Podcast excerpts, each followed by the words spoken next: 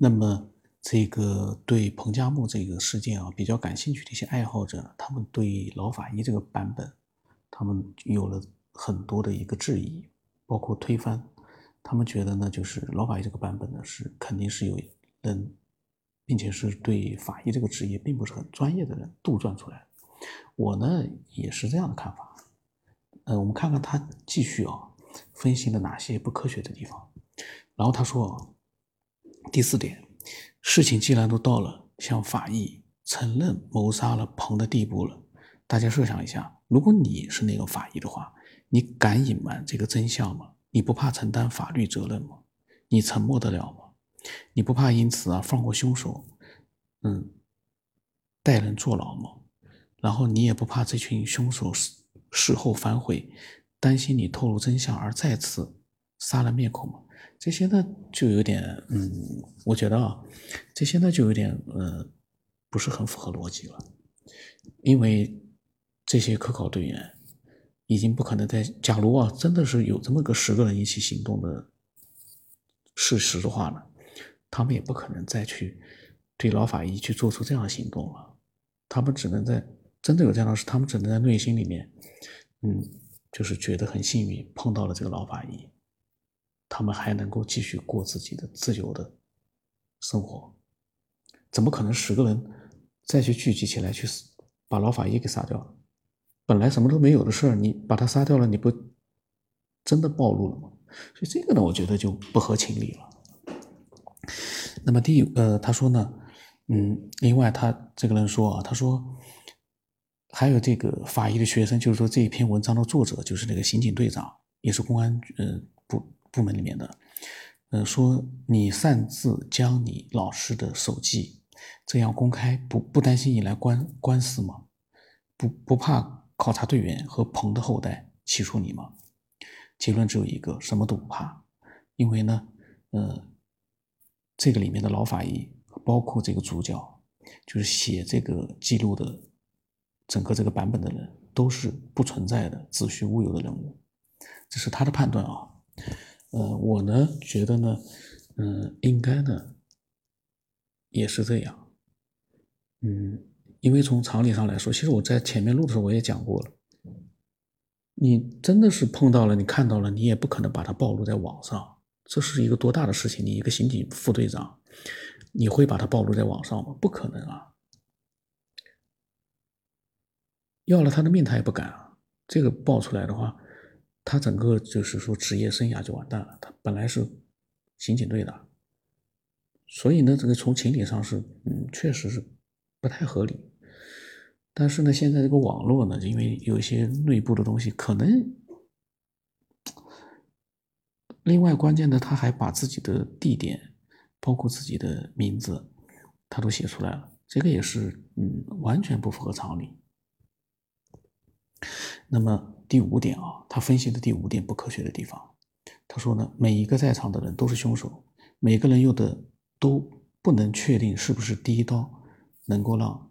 呃死者毙命，死者本来就是罪有应得，死有余辜，法医解开了谜情的呃案情的谜团，呃，他说呢，稍微对推理小说有兴趣的读者，你们不觉得这一切很熟悉吗？他说这明明就是阿加莎克里斯蒂。推理小说的一贯结尾，东方快车谋杀案、尼罗河的惨案，还有悬崖山庄的奇悬崖山庄奇案、蓝色列车之谜等等这些小说的结尾。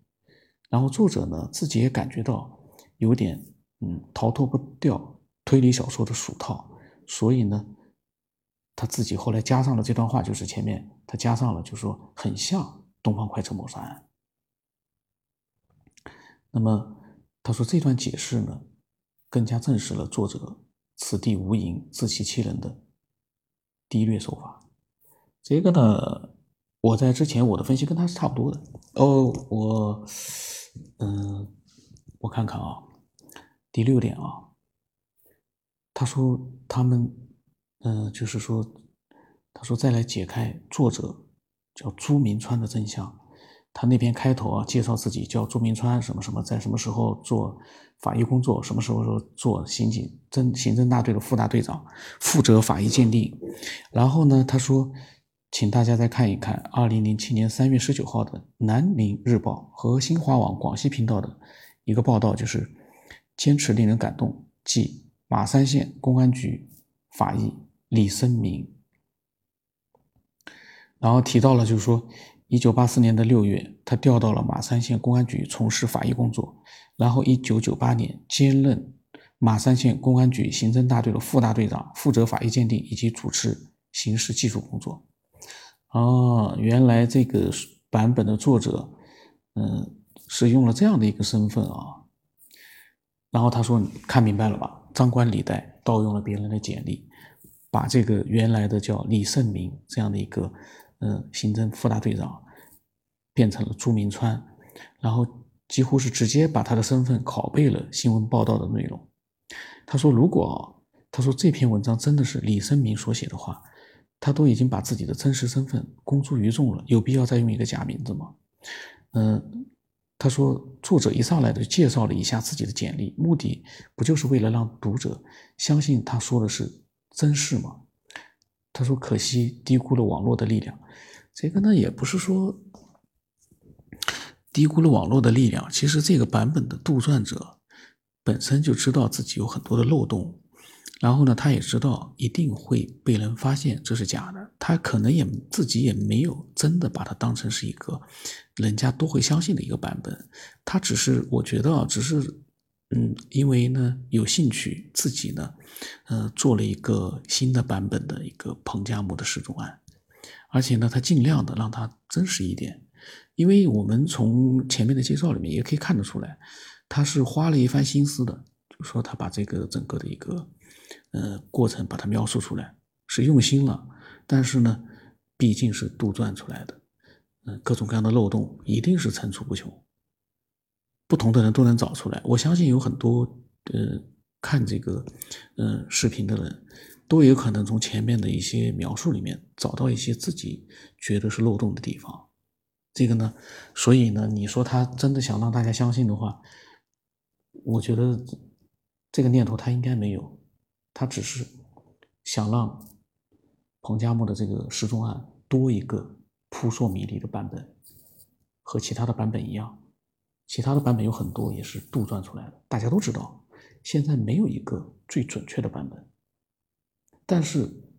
呃，也不排除在所有的这些版本里面，会有一个版本最接近真相。只是我们需要，所以这就是我们要分析的这样的一个目的。所有的版本里面会不会有那么一点点启发？那么。后来呢，这个爱好者也查了一下这篇版本，最早呢是出自于天涯的一个帖子，嗯，所以呢，他说更加他更应该把它理解成为是二零一二年的一个侦探小说，嗯，但是呢，有很网络里面就这样，刚开始你写的是一个侦探小说，但是呢，其他的网站把它拿过去之后呢，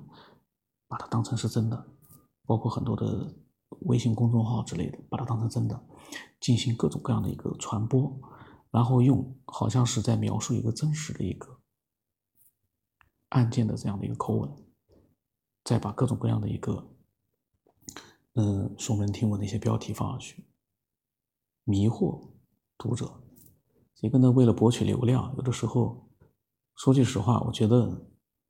靠我们的分辨力，我们能分辨得出真的还是假的。当然，很多的网络里面的读者，他们不会自己思考，他们会跟风，然后会相信很多明显是假的东西。为什么？他们不思索，他们是用脚趾头在思索，所以呢，会发现很多人去相信一些奇奇怪怪的一些嗯信息，这个也是没办法。那这一期的时间又到了，因为我只能录十分钟之内，不能超过。去更远的地方，见更亮的光。